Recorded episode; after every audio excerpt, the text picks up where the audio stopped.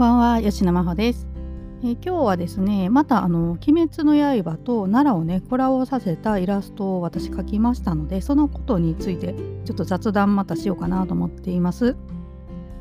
はい。ですいません、えー、どんなねイラストを描いたかっていうのをこの音声のところに画像を貼っておこうと思うんですけれどもえっと Google ポッドキャストとかね Apple ポッドキャストとか多分見られないと思うのでちょっとどんなね絵を描いたかっていうの気になる方はですね私のあのツイッターの方にね飛んでいただいてちょっと実際にね見ていただけたらと思うんですけれども、えー、10月ね17日の投稿で、えー、投稿してますので見ていただけたらと思うんですが、えー、その中にですね えっとまあ奈良のね、えー、名物である柿の外しとあとあのビニール鹿ですねお土産物屋さんに売ってるんですけれどもあのビニールのえー、鹿ねあの膨らませてで、えー、その鹿にね足のところに車輪がついてましてね。で、えー、地面をねこう紐をつけてこう引っ張れるみたいなおもちゃがあるんですよ。ビニール鹿ね。はい。その、えー、鹿描いたのとあと鹿の角のねカチューシャ奈良に行ったら土産物屋さんにこれも売ってるんですよね。まあ東京ディズニーランド行ってねあのミッキーとかの耳をつけてはい、あのアトラクション楽しむみたいな感じでね奈良に行ってこう鹿の角をつけて遊ぶみたいな、えー、用途に使うのかなと思うんですけれどもそういうのを売ってるのでそれをちょっとキャラにつけてみたりとかして、はい、で煉獄さんはその柿の外しのねお弁当を食べてこううまいっていうあの有名なセリフがねあの弁当を食べてうまいっていうセリフが有名なんですけれどもそれをちょっと再現した、えー、絵を描いてみました。すいません今日ちょっと喉の調子が悪くてで、えー、まあその描いた絵の中からね、えー、ちょっと話をしていこうと思うんですけれどもそれぞれねちょっと思い出語ろうかなと思ってまして、えー、まず柿の外しですね。えっと私ですね柿の外しねちっちゃい時はあのー、サバがね食べられなかったんですよ。なのであのー、まあ、ほとんどねサバしかなかったですね。今だったらねいろんな具材ありますしまあ大体鮭とねサバとありますけれどもまあ、当時ね私ちっちゃい時本当にサバばっかりだったんですよね。あの親とかが買ってきてくれたりあと家でねあの作ってたんですけどね夏とかになったら。それももうサバばっかりでしたね。で、えー、ちっちゃい時はね苦手なんでそれは親に食べてもらって。でそのサバの味がついたご飯は好きだったんですよね。はい。なのでそのご飯だけ食べてました。で まあ一番ね私実家で家で作った柿の外しが好きなんですけれども、えっとまあ、売ってるものの中でね好きなものを何かって聞かれたらですねうんちょっとこれ難しいんですけどねあの時期によっても味ちょっと変わったりするんですけど、まあ、大手のね、えーまあ、柿の外しの、まあ、平荘さんとか田中さんとか大和さんとかね、えー、伊佐さんとか、はい、そういうところから選ぶってなるとうちはねもうずっとあの大和さんの柿の外しを食べて私育ってきたのでまああえてね選べって言われたら大和さんをチョイスするかなという感じですね。なんかね、まきうん、ちゃんとね食べ比べたことはないんですけれどもなんか大和さんのが甘い気がするんですよ。味が甘め。でうち実家の柿の外し結構甘めなんですよね。なのでなんか大和さんかなっていう気はするんですけど今食べたらね違うかもしれないですけどね。はい、まあまあちっちゃい時からずっとあの一番うちの近所にお店あったのが大和さんでずっとあの家でねなんか買って食べようっていう時も大和さんにお世話になってたのでもうそれでね、えー、私大和さんっていう感じになってるんですけど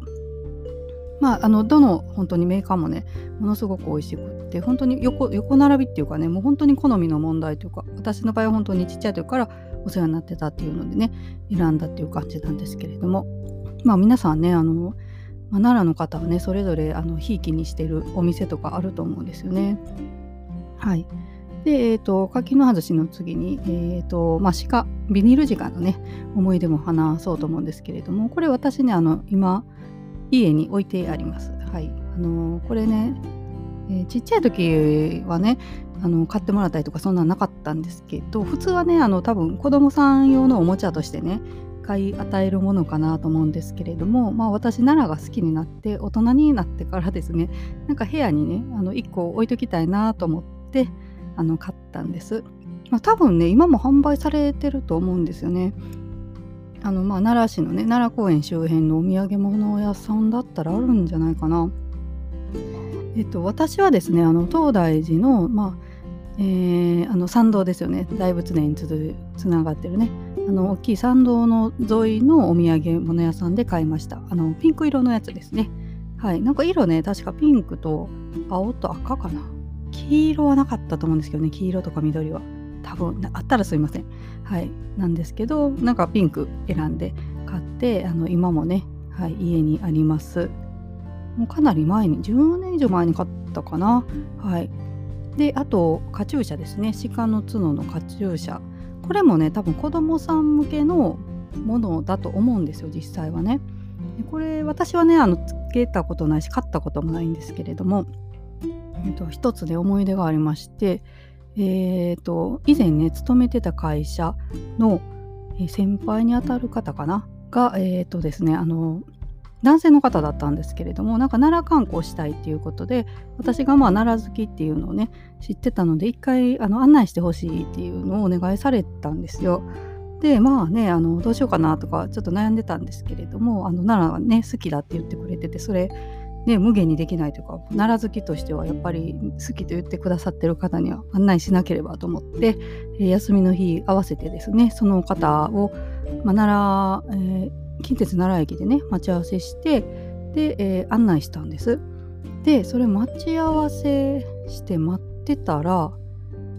えっ、ー、とねあ違うな、えー、まあ待ち合わせしてで合流して歩いててでその方がですね途中の土産物屋さんでその鹿のカチューシャを買われたんですよ。鹿角のね。